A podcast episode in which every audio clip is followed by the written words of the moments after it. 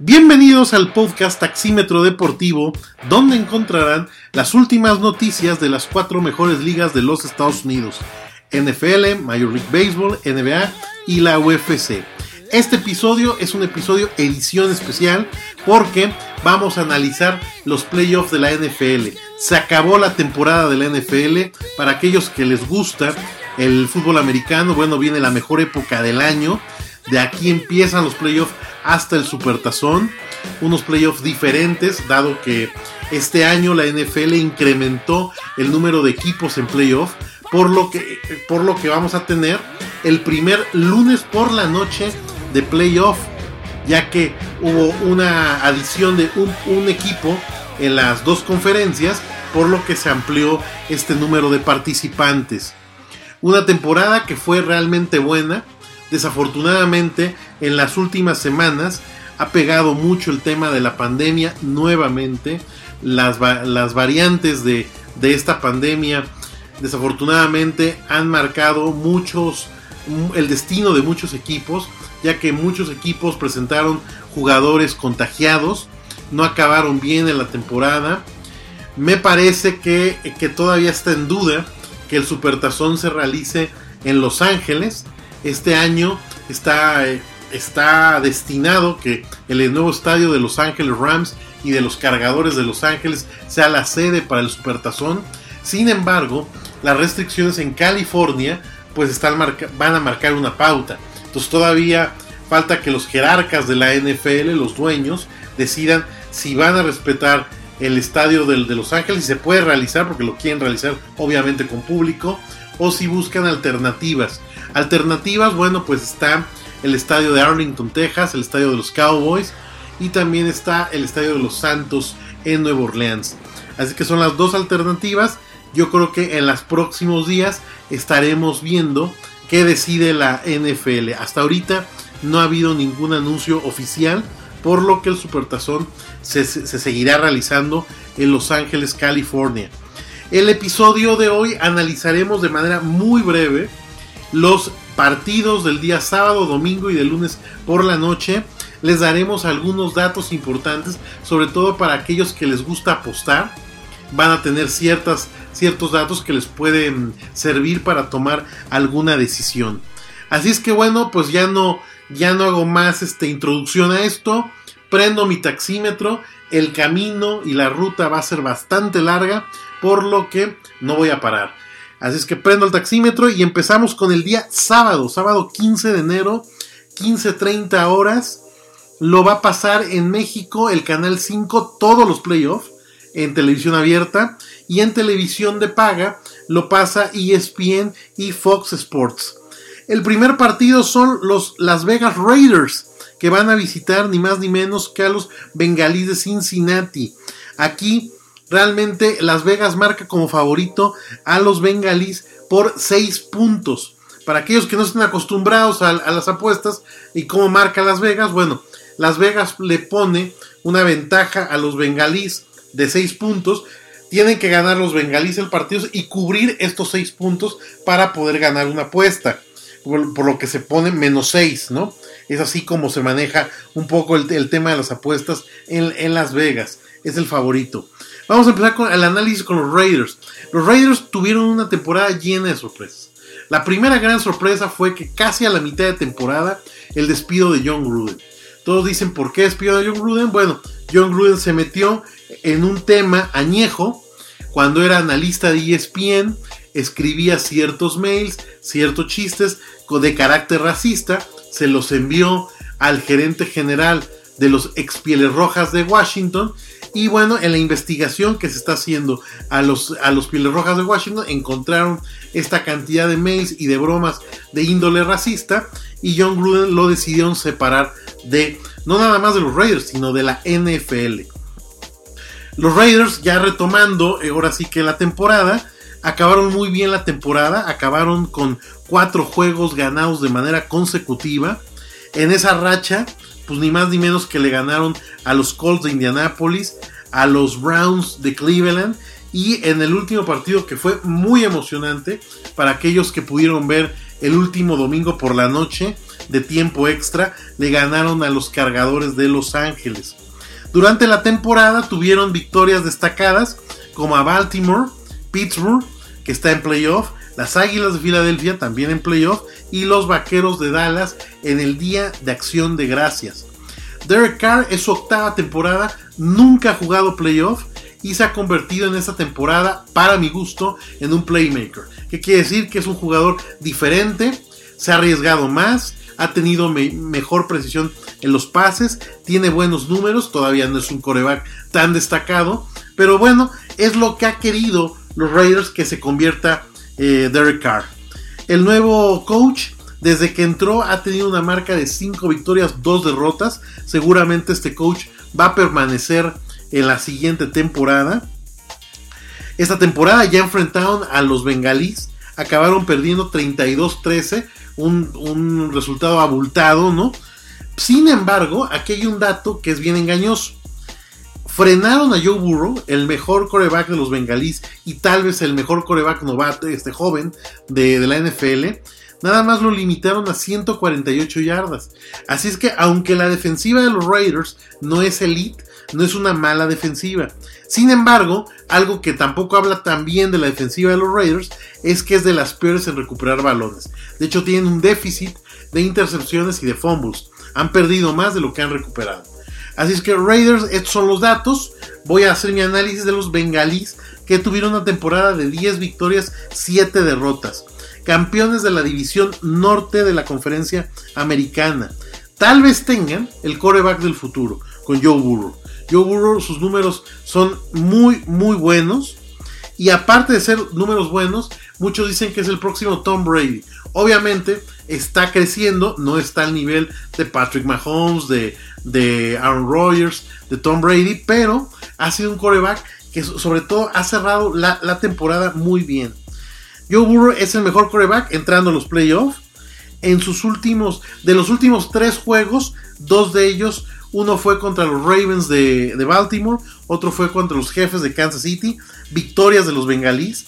Ni más ni menos que en esos dos juegos, de dos rivales importantes, lanzó para 971 yardas y 8 touchdowns, 400 yardas a los Chiefs y 571 yardas a los Ravens. Así es que es importante este número. El factor X que yo le veo de los bengalíes por lo que también pueden ganar es Joe Mixon, este corredor, tercero en la liga, 1205 yardas, cuarto en, touchdowns, 13 touchdowns y, y 3 touchdowns por aire. Es un multi, nada más corredor, sino también puede ser un buen receptor. Victorias destacadas en la temporada, pues contra Baltimore, contra los Raiders, dos veces le ganaron a Pittsburgh y contra Kansas City. ¿Cuál es mi pronóstico para este primer partido? Creo que los bengalíes van a ganar y van a cubrir la línea de 6 puntos.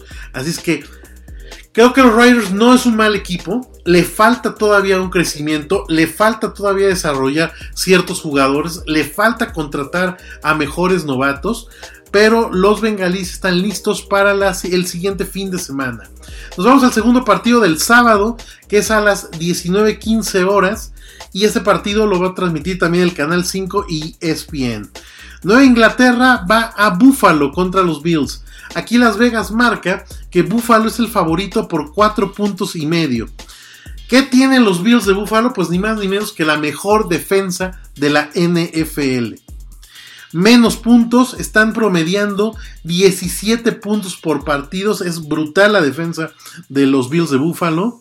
Es la mejor defensa en terceras oportunidades. Este dato es bien importante. Una defensiva tiene varias variables para considerarla como la mejor defensa pero una de las estadísticas tal vez más importantes son las terceras oportunidades.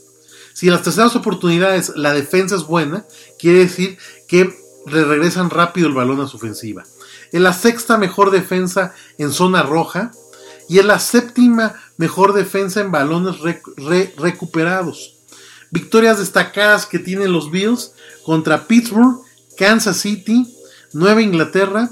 También tuvieron un calendario flojo Josh Allen eh, después de la semana 8 tuvo dos intercepciones, que es un dato no tan, no, no, no, tan bueno, vaya, para su coreback.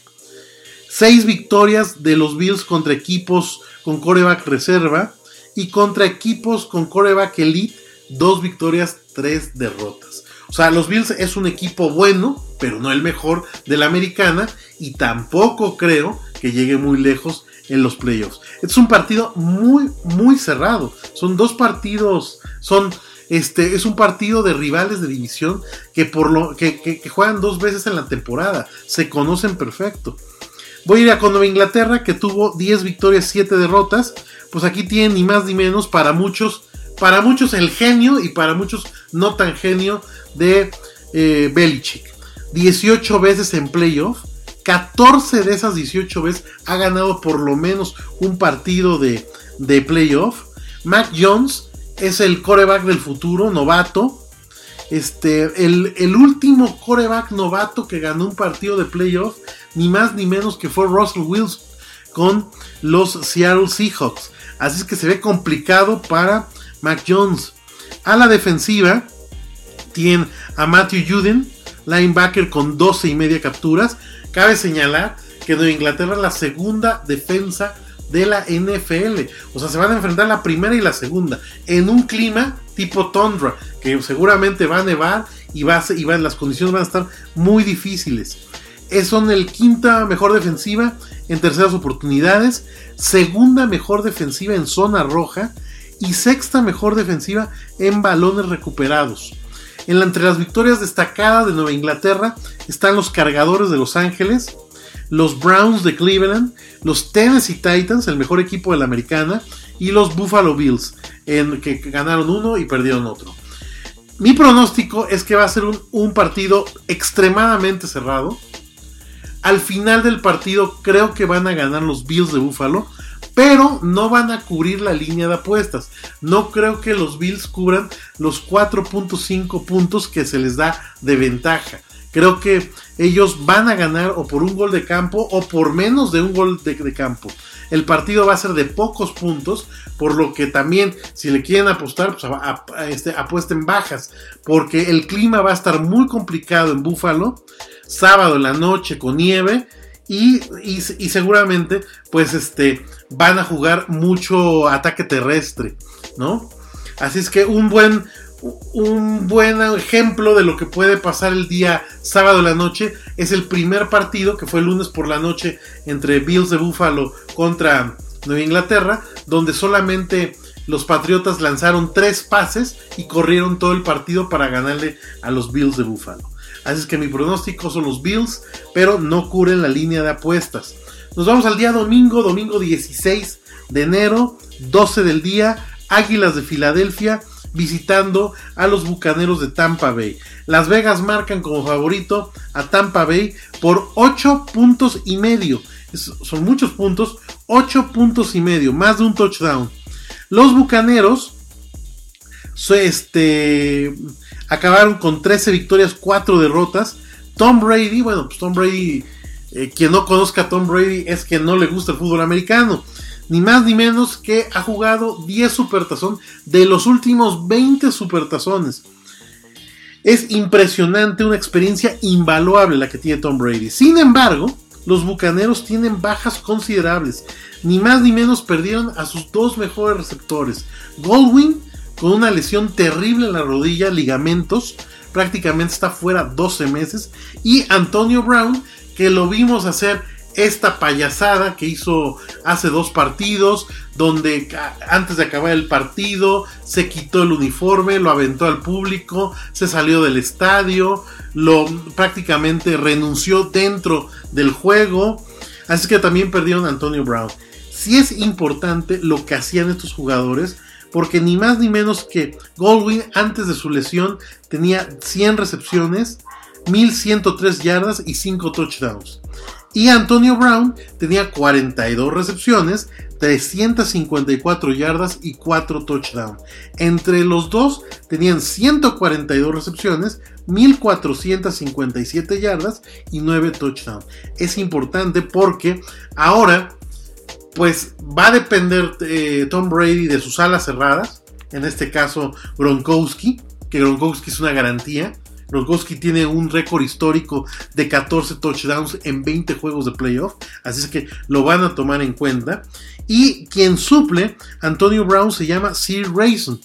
Sir Grayson, este, este atleta, ni siquiera jugaba fútbol americano en la universidad, sino más bien pertenecía al equipo de atletismo de la Universidad de LSU, de la Universidad de Louisiana State. Y sin embargo pidió eh, pruebas, se hizo pruebas en la NFL para ser receptor, ha estado en varios equipos, no es un receptor elite, pero bueno, le ha funcionado a Tom Brady. La verdad es que Tom Brady también tiene esa magia de que a veces con jugador de, jugadores de bajo nivel les pone, los hace jugar y los hace jugar bien. Hay que recordar eh, dos supertazones que ganó con los Patriotas de Nueva Inglaterra, que si revisamos las ofensivas, pues realmente no tenían receptores. No tenía receptores ni tenía grandes jugadores. Otra muy mala noticia para los, los, bucaneros de Tampa Bay es la lesión de Leonard Fournette, su corredor estelar. Está fuera toda, toda la, la temporada. También su defensiva de Tampa Bay ha sido mediocre. No ha sido la gran defensiva que, que fue la temporada pasada. Pierre Paul tuvo una pésima temporada. Shaquille Barrell está lesionado. Levante David lesionado. Dos apoyadores y tacles. ¿No? Sin embargo, bueno, ¿qué podemos rescatar de la defensiva? Que son terceros en parar la carrera. Contra un equipo corredor como las Águilas es un factor importante para este partido. Y son los séptimos en presionar al coreback. Victorias importantes que tuvieron los Bucaneros. Este, Dallas Cowboys, los Patriotas de Inglaterra, los Colts de Indianapolis y los Bills de Buffalo. Las Águilas de Filadelfia, que acabaron con un récord de 9 victorias, 8 derrotas. Iniciaron la temporada con 2 victorias, 5 derrotas. Sin embargo, el, el, tema de las Águilas es que junto con los Cowboys, sus calendarios han sido demasiado sencillos. De hecho, el simple hecho de que jueguen en la peor división de la NFL, la, la división este de la Nacional, y enfrentar dos veces a Washington, dos veces a Gigantes, eh, vaya, les da por lo menos este, entre 4 o 5 victorias seguras. De hecho, los, los Eagles, bueno, pues no, no le ganaron a ningún equipo con récord ganador. Cuatro de sus victorias, cuatro de las nueve victorias fueron contra equipos que traían coreback suplente. Son la última defensa por pase, así es que le abre toda la posibilidad a Tom Brady. Son de las peores defensivas en, en capturar coreback. Le van a dar tiempo a Tom Brady. Y lo único que yo considero más o menos bueno, porque me parece que las Águilas no es un equipo de playoff. Me parece que si, si fuera un poco más justa la NFL, eh, Nuevo Orleans debería haber estado en playoff y no las Águilas de Filadelfia. Sin embargo, las cosas se han dado así. Y lo, que puedo destacar de, de, las Águilas es que tienen buen ataque terrestre. No tienen un gran corredor, pero tienen tres corredores bastante este, constantes, vaya, importantes. Miles Sanders, 754 yardas. Jordan Howard, 406 yardas, 3 touchdowns. Y Boston Scott, 373 yardas, 7 touchdowns. Prácticamente la ofensiva de Filadelfia es ataque terrestre. Jalen Hurts, este coreback novato, ¿no? pues ha tenido una buena temporada, 3.144 yardas, 16 touchdowns y 9 intercepciones. Yo creo que aquí el pronóstico es que por lo menos este partido, los Bucaneros lo van a ganar y van a cubrir la línea de 8 puntos y medio. El antecedente, uh, ya, ellos se enfrentaron en, temporada. Los Bucaneros ganaron 28-22 en la semana 6. Las Águilas no veo, no veo cómo puedan ganarle a Tampa Bay en Tampa. Y, de, y de Tampa veo que pueden ganar este partido, pero no sé qué tanto les alcance con tantas lesiones y tantas bajas de juego para seguir avanzando rumbo al Supertazón. Nos vamos domingo 15.30 horas, domingo por la tarde, Fox Sports y Canal 5, los que, los, que van a transmitir este partido. Los 49 de San Francisco van a Dallas, al estadio de Arlington, Texas, contra los Cowboys. Aquí Las Vegas está marcando como favorito a los Cowboys por menos 3, por 3 puntos. O sea, tienen que ganar y cubrir 3 puntos los vaqueros de Dallas. Aquí algo importante es que los 49 tienen un récord de 6 victorias y 3 derrotas como visitante. Y los Cowboys tienen un récord de 5 victorias y 3 derrotas como local. Así es que le abre la puerta a que los Niners den la sorpresa. Es el clásico de la, década de los 90, aquellos que pudimos ver en la década de los 90, bueno, pues el gran clásico, obviamente dos historias muy diferentes, dos corebacks de Salón de la Fama, por parte de los 49 Steve Young y por parte de los Cowboys Troy Aikman. Hoy la verdad es que ninguno de los dos me imagino que va a llegar al Salón de la Fama, ni Jimmy Garoppolo de los 49 de San Francisco, y Dak Prescott, que se me, parece que es un coreback bastante sobrevalorado.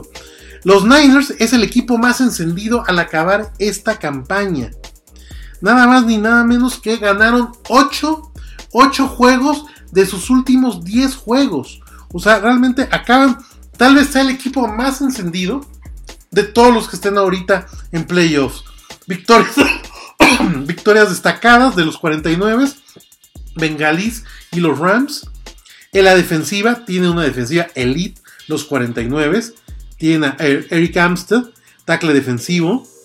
Tienen a Nick Bosa, 16 capturas, 4 presiones de coreback. Fred Warner es la sexta mejor defensiva en atacar al coreback. A la ofensiva, me parece que el factor X de los 49 es Divo Samuel, este súper receptor abierto que realmente genera muchísimas yardas. Su mejor temporada en lo que ha estado en la NFL, 1405 yardas, quinto en la liga, 67 recepciones y 10 touchdowns. En, en, su corredor, tal vez sus números no son tan importantes, pero se está haciendo presente en los juegos. Elijah Mitchell, octavo en la liga, 963 yardas, 5 touchdowns y puede ser que esté tocado y vamos a ver si regresa en plena forma. De los Cowboys, bueno, es un equipo que acabó con 12 victorias, 5 derrotas. Me parece que también el número de victorias está muy inflado, porque también los Cowboys están en una división muy, muy pobre de la NFL. Dak Prescott en los últimos partidos no ha sido tan preciso, ha regresado a los vicios que tenía en temporadas pasadas. Este, el ataque terrestre me parece que Dallas tiene un ataque muy mediocre. Tienen a Ezekiel Elliott, que lo venden como el gran corredor, que le pagan 16 millones de dólares al año. Y me parece que los números de Ezekiel Elliott, que son 1002 yardas, séptimo de la NFL, 10 touchdowns, sexto de la NFL, se los puede dar un novato. O sea, me parece que la decisión, acabando esta temporada, pase, con, pase lo que pase con los vaqueros de Dallas, es ver cómo o sacan a Ezequiel Elliott o le siguen pagando esta fortuna. Dak Prescott pues acabó también con números no tan buenos para el monto del contrato que tiene. 4.449 yardas, séptimo en la NFL, 37 touchdowns, cuarto en la NFL y 10 intercepciones, noveno en la NFL. CD Lamb, su primera selección, este receptor, 1102 yardas, 16 en la NFL, 6 touchdowns es el número 25 de la NFL.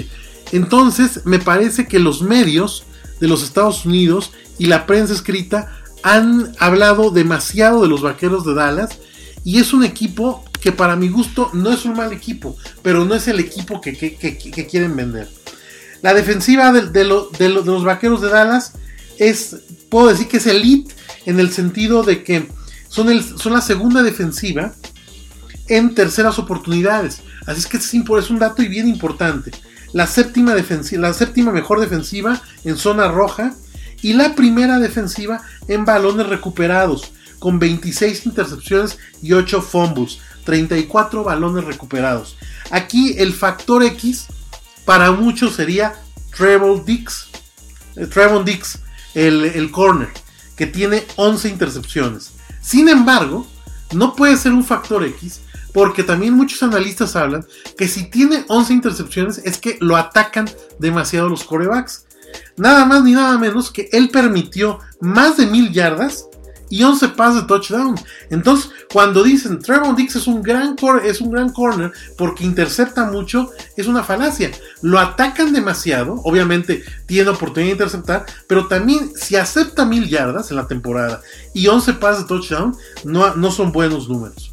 ¿Cuál es mi pronóstico de este partido? Es que el partido va a ser la primera sorpresa del fin de semana. Los 49 de San Francisco van a ganar el partido si no comete errores Jimmy Garoppolo, me parece que lo pueden ganar de manera clara. Si Jimmy Garoppolo empieza con los errores de intercepciones o de hacer jugadas extrañas, pueden complicarse la situación. No veo, no veo la verdad ahorita cómo los vaqueros de Dallas puedan ganarle a los 49 de San Francisco. es mi pronóstico. Y nos vamos con el domingo por la noche. El este el último partido del día domingo, 7:15 horas. Los Steelers, Pittsburgh Steelers, este, van a Kansas City. Kansas City es favorito por Las Vegas por 8 puntos y medio. Los Steelers tienen un récord de 9 victorias, 7 derrotas y, una, y un empate. Los, los Steelers han ganado 3 de sus últimos 4 partidos a rivales importantes, hay que reconocerlo. Le ganaron a los Titanes, le ganaron a los Cafés de, Cleveland, que los eliminaron, y le ganaron a los Ravens, que también los eliminaron. De hecho, en la temporada le ganaron dos veces a los Ravens. Es una defensiva elite. Me parece que, que, que aunque Buffalo sea la defensiva 1 y aunque Patriota sea la defensiva 2, los Steelers es la mejor defensiva, la más agresiva al menos. Tienen este, en sus últimas tres victorias, tienen un promedio de 13 puntos por partido. Los factores X son TJ Watt, un jugador que debe estar nominado al MVP esta campaña. empató el récord histórico de capturas con 22.5 capturas. Se lo empató a Michael Strahan. De hecho, yo, yo diría que el récord de TJ Watt si es un récord real. Porque recuerdo hace unos años que Michael Strahan rompió el récord en la última captura se le hizo a Brett Favre y Brett Favre se dejó abrazar porque eran amigos. Así que me parece que TJ Watt es un fuera de serie.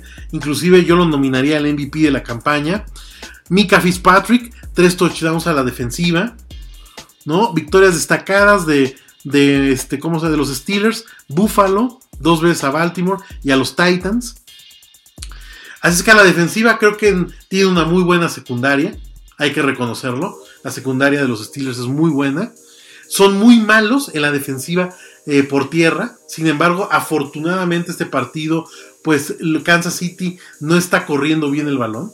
Pero contra un equipo que corre bien el balón, sufre mucho los Steelers. A la ofensiva son otra cosa. En la ofensiva tiene a Ben Rotisberger, que puede ser su último partido de su carrera. Es el segundo coreback con menos yardas por aire. O sea, lo que habla que Ben, Roethlisberger realmente desde hace años debió haberse retirado. Yo no sé qué tanto le están aguantando los Steelers, tanto a Ben Roethlisberger como a, Mike Tomlin, el entrenador, que temporada tras temporada tras temporada los renuevan y realmente ya no son un factor. Tienen una pobre línea ofensiva, los Steelers. Puedo destacar, lo, más destacado es running back, Najee Harris con 1200 yardas, cuarto en la liga, 7 touchdowns, 14 en la liga, 307 acarreos, segundo en la liga. Aquí me eh, Harris se ha convertido en este Bell, ¿se acuerdan de un, corredor que este la, Lavian Bell, algo así se llamaba, este corredor? Es muy parecido y es lo más destacado. Eso es lo que tienen los Steelers para dar la gran sorpresa. Kansas City, 8 victorias consecutivas tuvieron, tuvieron una racha de 8 victorias consecutivas. Levantaron una campaña que parecía un desastre. Empezaron con 3 victorias, 4 de, derrotas. Cuando tuvieron esa racha de 8 victorias, la defensiva mejoró considerablemente, aceptando 12 puntos por juego. Tienen de lesionados, bueno, importantes, a, a Tyreek Hill.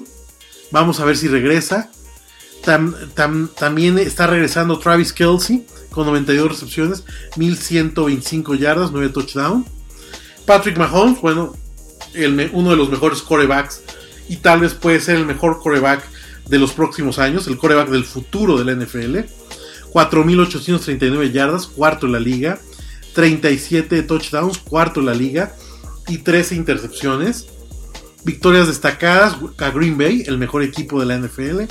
Vaqueros de Dallas, Pittsburgh y a los Raiders de Las Vegas les ganaron dos veces.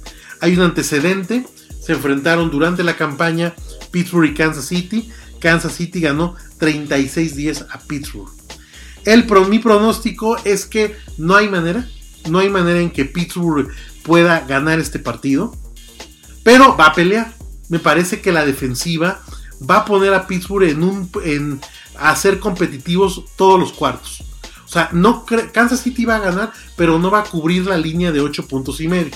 O sea, Kansas City va, va a ganar a secas. Va a ganar con algo de trabajo, con algo de susto. No creo que pierda Kansas City, porque también Ben Roethlisberger es muy, es muy de cometer errores y errores que le salen muy caro a Pittsburgh. Así es que, pero también creo que lo, lo, que les decía hace unos momentos, la defensiva de Pittsburgh los va a poner prácticamente compitiendo. Van a estar compitiendo. Así es que mi pronóstico son los Chiefs que van a estar en la siguiente ronda, aunque no cubren la línea de apuestas. Nos vamos al Monday Night Football, el primer lunes por la noche de playoff. A las 19:15 horas, los Cardenales de Arizona van a Los Ángeles, a Los Ángeles Rams. Las Vegas que dice marca como favorito a los Rams por 4 puntos. ¿Qué antecedentes tienen estos dos equipos? Bueno, son dos rivales de división. Ambos han ganado un partido. Cardenales ganó 37-20 el primer partido.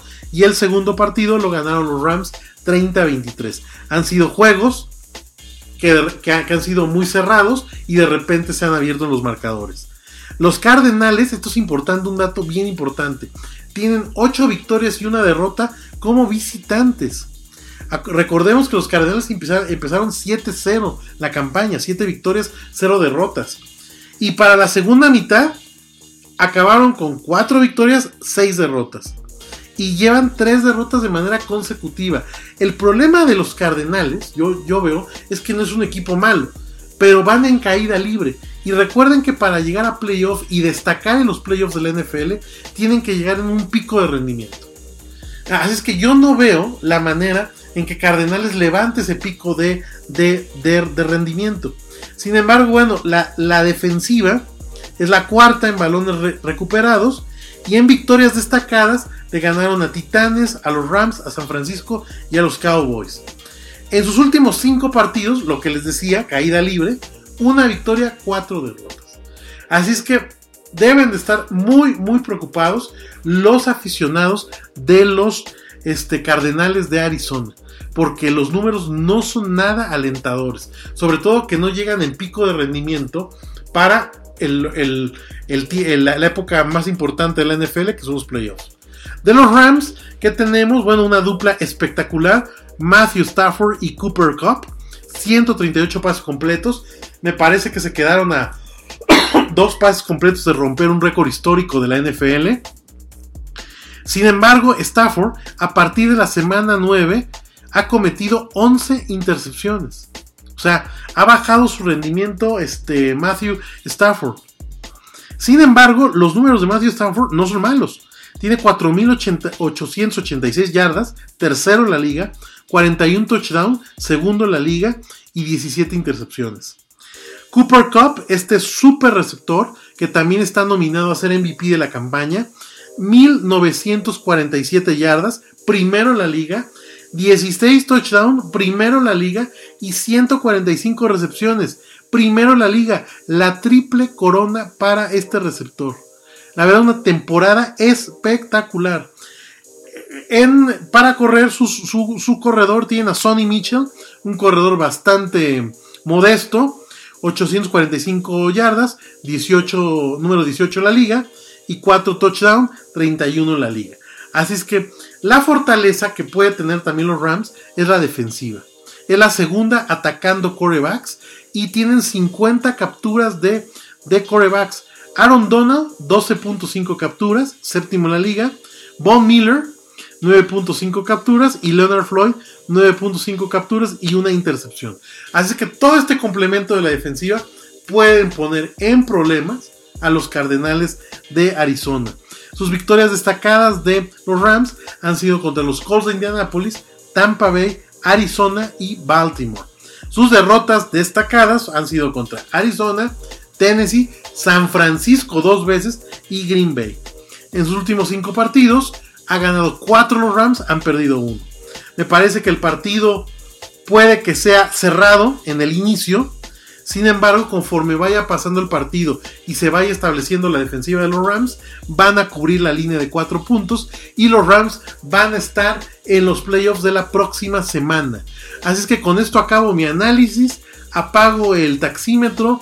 Fue un camino muy largo de mucha información, de muchos datos. Espero que le sirva a la gente que le gusta el tema de las apuestas o que y que gane el equipo que el, que y que gane su favorito.